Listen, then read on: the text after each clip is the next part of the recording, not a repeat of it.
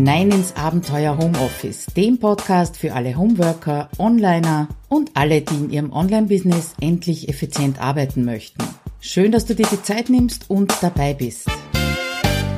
Ja, hallo, schön, dass du wieder bei mir vorbeischaust im Abenteuer Homeoffice. Mein Name ist Claudia Koscheda und ich freue mich, dass du dabei bist.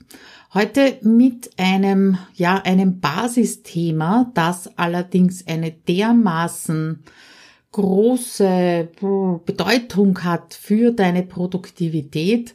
Äh, da wundere ich mich selber auch immer wieder, wenn ich positives Feedback bekomme zum Thema Räume deinen Schreibtisch auf. Ja, der Titel heißt genau Räum deinen Schreibtisch auf, weil Einstein sich irrt. Und was das Ganze mit Einstein zu tun hat, dazu kommen wir natürlich im Laufe dieser Episode. Schreibtisch aufräumen. Ja, das ist die erste Aufgabe, die ich immer stelle in meiner HomeSuite Office Challenge.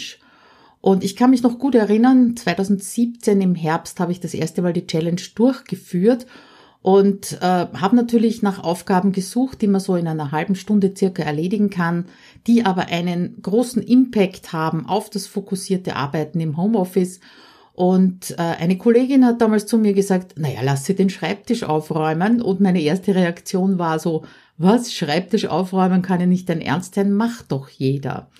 Ja, die Rückmeldungen, auch diesmal wieder, die Challenge ist ja schon vorbei. Äh, die haben mir aber sehr schnell zwei Erkenntnisse gebracht. Das erste war, nein, das macht nicht jeder und schon gar nicht regelmäßig. Und die zweite war, das hat einen immensen positiven Effekt auf äh, Wohlfühlen, gerne sich an den Schreibtisch setzen, äh, fokussiert arbeiten. Also im Blogartikel zu dieser Episode habe ich da auch ein paar Feedbacks eingearbeitet, wenn du mal dich äh, motivieren lassen möchtest. Der Titel, äh, da kommt der liebe Einstein vor. Was hat denn der jetzt zu tun mit dem Schreibtisch? Es gibt da nämlich ein Zitat und das wird mir immer wieder an den Kopf geworfen, wenn ich eben meine Kundinnen äh, dazu auffordere, ihren Schreibtisch aufzuräumen. Und das Zitat lautet, wenn ein unordentlicher Schreibtisch einen unordentlichen Geist repräsentiert, was sagt dann ein leerer Schreibtisch über den Menschen, der ihn benutzt, aus? Tja, nicht sehr positiv, ne? Aber ich denke mir, unordentlich ist wahrscheinlich das falsche Wort. Voll, das passt viel eher. Also lass uns dieses äh, Zitat von guten alten Herr Albert Einstein einmal umformulieren, eben ersetzen dieses unordentlich durch voll. Äh, und dann lautet es auf einmal, wenn ein voller Schreibtisch einen vollen Geist repräsentiert, was sagt dann ein leerer Schreibtisch über den Menschen, der ihn benutzt, aus? Es ist also ein einziges Wort ausgebessert worden oder ersetzt worden und das macht doch schon einiges aus, spürt sich anders an. Warum habe ich dieses Thema gerade jetzt im Oktober aufgegriffen, wo es doch so ein Basisthema ist und also unendlich viele Blogartikel bereits online sind auf meinem Blog? Ich äh, habe so den Eindruck, das Gefühl, auch in diesem Jahr 2020, dass der Oktober eine neue Jahreszeit einläutet. Wenn ich mich so umschaue, ist unter einigen meiner Kolleginnen, natürlich nicht allen in der Online-Welt, durchaus die Tendenz zu erkennen, dass sie sich an diese Jahreszeit anpassen. Natürlich gibt's auch die Aufrufe zum Chaka, also die letzten Wochen geben wir richtig Gas, pressen die letzte Energie aus uns raus. Aber die andere Seite geht eher in Richtung Ruhe einkehren lassen, loslassen, Rückblick halten, vielleicht sogar eine Auszeit nehmen und Fokus auf sich selbst. Und ich finde das durchaus spannend, weil diese Jahreszeit ist genau so eine. Die Natur zieht sich zurück, um eben Kraft für den nächsten Frühling zu sammeln. Es muss also nicht immer und dauernd der Turbo laufen und vielleicht ist das jetzt gerade auch für dich die richtige Zeit, da ein bisschen lockerer zu lassen. Also, was hat jetzt dieser Schreibtisch mit Einstein zu tun? Äh, dieses Zurückziehen, das hat eben was für mich sehr stark mit Fokus zu tun. Und Fokus bei der Arbeit das hat auf der anderen Seite eben auch mit deinem Schreibtisch zu tun. Und wenn ich jetzt an einen leeren Kopf denke, dann hat das eben nichts zu tun mit Ideenlosigkeit, Dummheit, nicht nachdenken, ja, sondern das hat eher mit Leichtigkeit zu tun, mit Entspannung, mit Freiheit und damit auch mit Fokus. Und wo ist der Unterschied zwischen voll und inspirierend? Ich glaube, der gute Einstein ist eben mit diesem Zitat auch etwas missinterpretiert worden. Aber vielleicht ist es auch nur dieses Wort leer, das eben zu dieser Missinterpretation führt. Weil leer, das bedeutet ja nicht uninspiriert, das bedeutet auch nicht steril. Und das ist eines der häufigsten Argumente, die ich eben höre, wenn ich meine Kundinnen dazu motivieren möchte, freien Platz, sogenannten White Space, vielleicht kennst du das von den, äh, von den Webseiten, auf ihren Schreibtisch zu bekommen. Es wird eben mit kahl, mit unpersönlich, mit uninspiriert, unmotiviert und ähnliches gleichgesetzt. Aber persönlich darf es durchaus sein. Natürlich stell dir irgendetwas auf den Schreibtisch, nachdem du ihn leer gemacht hast, weil sonst hast du ja keinen Platz. Stell dir irgendwas auf den Schreibtisch, das dir ein Lächeln ins Gesicht zaubert, sobald du siehst, dass dir gut tut, das können Bilder sein. Also ich habe zum Beispiel ein Bild von meinen Kids hier am Schreibtisch. Oder vielleicht hast du auch gern irgendwas Grünes, Lebendiges um dich. Muss ja nicht unbedingt deine Katze sein. Die sehe ich sehr oft auf Schreibtischen im, äh, im Coworking in meiner Gruppe. Ja, also wenn es was Lebendiges, Grünes sein soll, dann stell dir eine schöne Pflanze auf den Schreibtisch. Wäre ja auch eine Möglichkeit.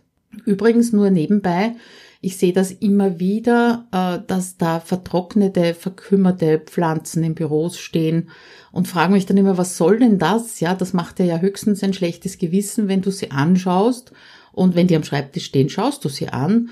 Äh, schlechtes Gewissen entweder, weil du sie nicht pflegst oder schlechtes Gewissen, dass du sie noch nicht entsorgt hast. Und ich glaube, das Schlüsselwort insgesamt für deinen Schreibtisch ist inspirierend neben dem leer. Inspirierend ist auf der anderen Seite eben nicht, wenn du alle Unterlagen für alle Projekte, die du vielleicht irgendwann bearbeiten möchtest, in deinem Blickfeld hast. Das bringt mich jetzt auch zu dem Punkt, warum ich es so wichtig finde, dass du einen aufgeräumten, leeren, inspirierenden Schreibtisch hast. Überlege mal, äh, was macht dein Gehirn mit den Informationen, äh, die da auf deinem Schreibtisch irgendwo herumkugeln.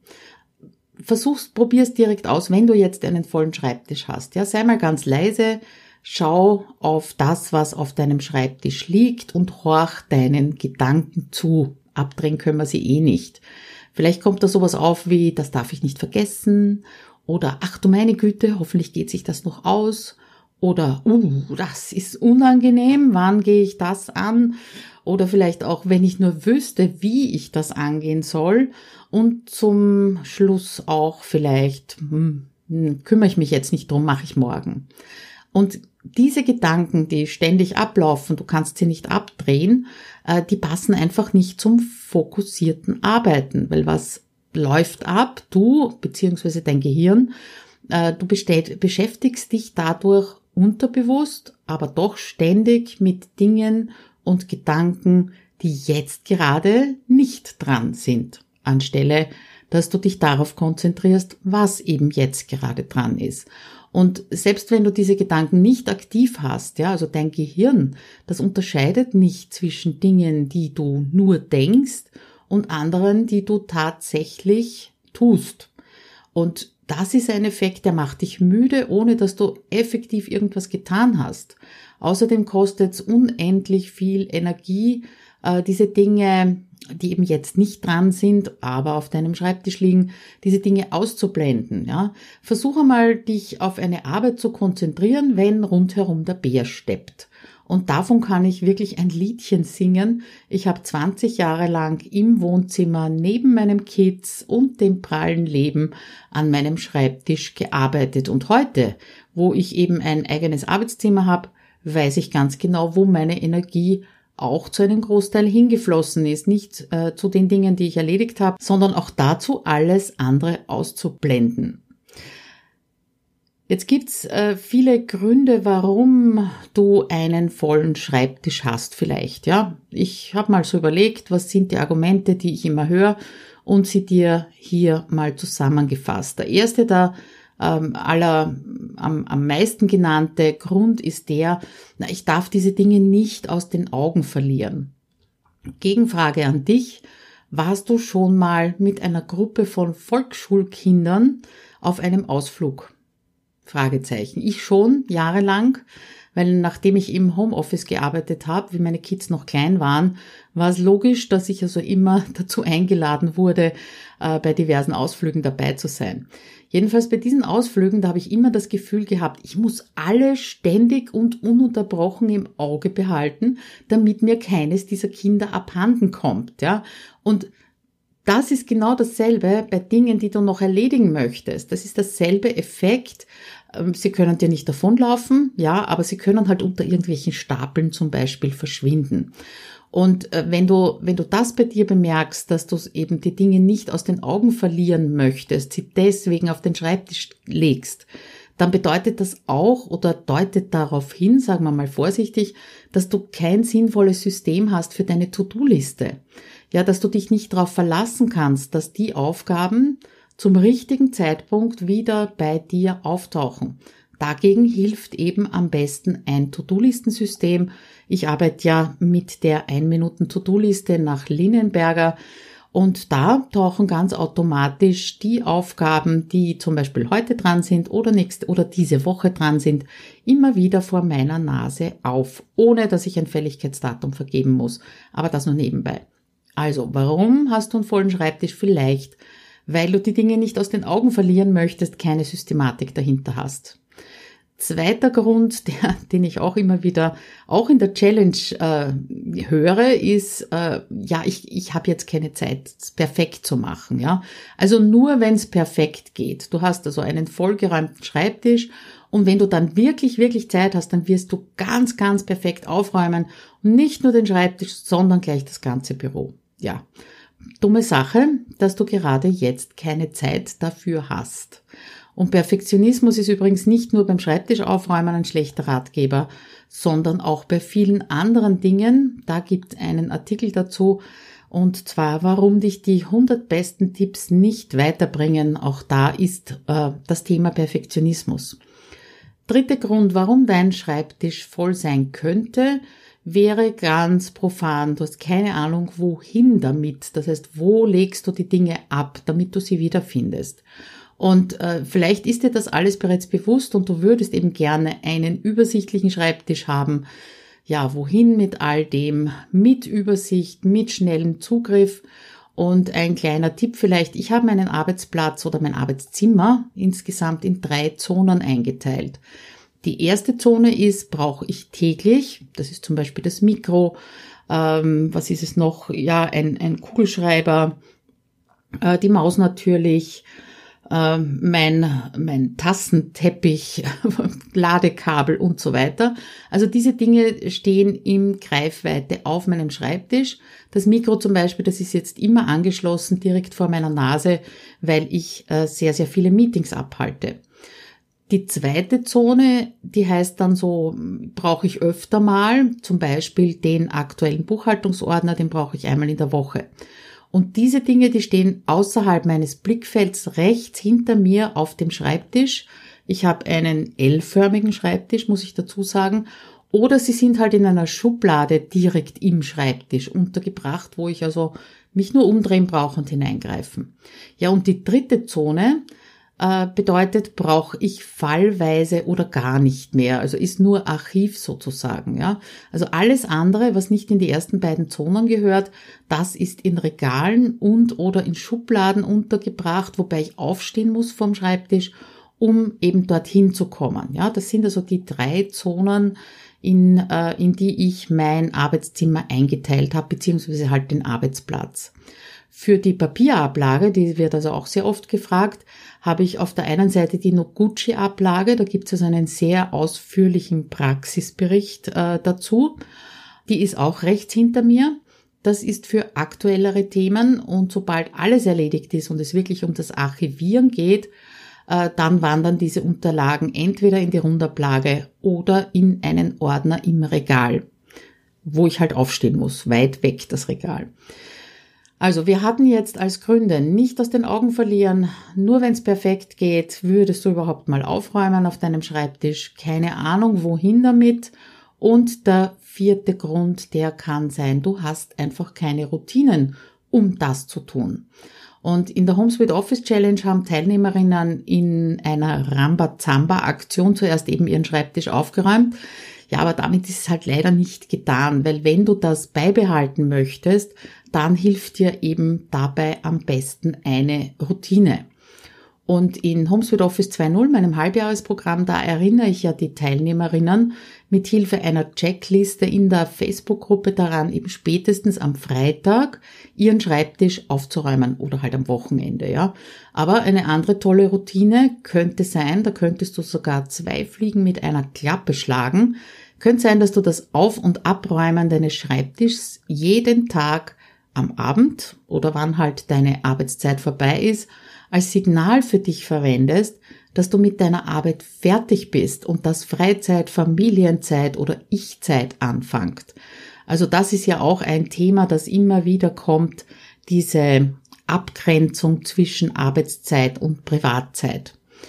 Es gibt einen schnellen Weg zum inspirierenden Schreibtisch, wie ich es nenne. Äh, der besteht nur aus sechs Schritten den möchte ich dir auch mal kurz äh, ans Herz legen. Zuerst einmal schaff dir einen Platz in deinem Büro, wo du alle Unterlagen, die du für deine Arbeit brauchst, sammelst. Bei mir zum Beispiel ist das ein Ablagekistel, wie es also auch früher im Büro immer stand, wo es noch keine äh, keine E-Mails gab, ja, aber es ist außerhalb wieder von meinem peripheren Blickfeld, innerhalb meiner Griffweite, also in der zweiten Zone. Dann schreib dir, während du das ähm, eben in diese Kiste, in das Kistel reinräumst, schreib dir gleichzeitig auf deiner To-Do-Liste alle Aufgaben auf, die zu diesen Unterlagen im Ablagekistel gehören. Ja, und daneben notierst du auf den Unterlagen, also bei der, bei der To-Do-Liste, nicht auf den Unterlagen, sondern bei der To-Do-Liste, notierst du dir mit einem Kürzel, dass die Unterlagen zu dieser Aufgabe eben im Ablagekistel sind. Ich habe das übrigens genauso gemacht, auch mit einem E-Mail-Unterordner, aber das nur nebenbei. Dritter Schritt. Alle Werkzeuge, die sich jetzt auf deinem Schreibtisch befinden, die legst du in eine Schachtel, in einen Karton und stellst diese Schachtel auf den Boden. Bitte möglichst so, dass du nicht jedes Mal, wenn du aufstehst, drüber stolperst. Ja, und wann immer, vierter Schritt, wann immer du jetzt irgendwas aus diesem Karton brauchst, nimmst du es raus und bestimmst gleichzeitig einen fixen Platz dafür. Wo gehört dieses Ding hin?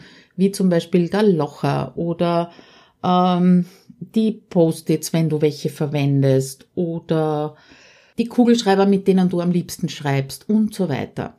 Möglichst sollte dieser Platz in einer Schublade sein, wenn du eben den Platz hast. Und die sollte sich natürlich in Griffweite befinden. Also wir sind auch wieder in der zweiten Zone. Das machst du eine Woche lang oder vielleicht auch zwei Wochen lang, je nachdem, wie lange du jeweils arbeitest. Ähm, nach dieser gewissen Zeit räumst du jetzt dann alles, was noch in dem Karton am Boden ist, weg. Und das darf eben etwas weiter weg sein, wie zum Beispiel in der dritten Zone. Und wenn du es eine Woche, zwei Wochen, vielleicht sogar ein ganzes Monat nicht verwendet hast, dann weißt du eben, das muss nicht auf dem Schreibtisch liegen, das brauchst du eben nicht in Griffweite. Ja, sechster Schritt, Jetzt solltest du Platz auf deinem Schreibtisch haben, um ihn entweder leer zu lassen und das zu genießen bitte oder eben etwas hinzustellen, das dich stärkt, das dir Freude macht, das dich inspiriert. Unterm Strich ähm, kommen wir zum Einstein zurück, ja. Lass den armen Kerl nicht schuld dran sein, bitte, dass dein Schreibtisch chaotisch ist. Und ich weiß schon, es gibt noch einen netten Spruch, den ich auch sehr oft höre nämlich wer Ordnung hält, ist nur zu faul zum Suchen.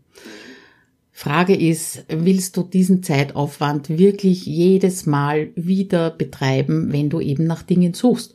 Und vielleicht ist eben die jetzige Zeit, diese etwas stiller werdende Zeit hoffentlich für dich äh, die richtige, um eben auch Ruhe in deine Gedanken zu bringen und was Neues auszuprobieren, wie zum Beispiel eine Schreibtischroutine.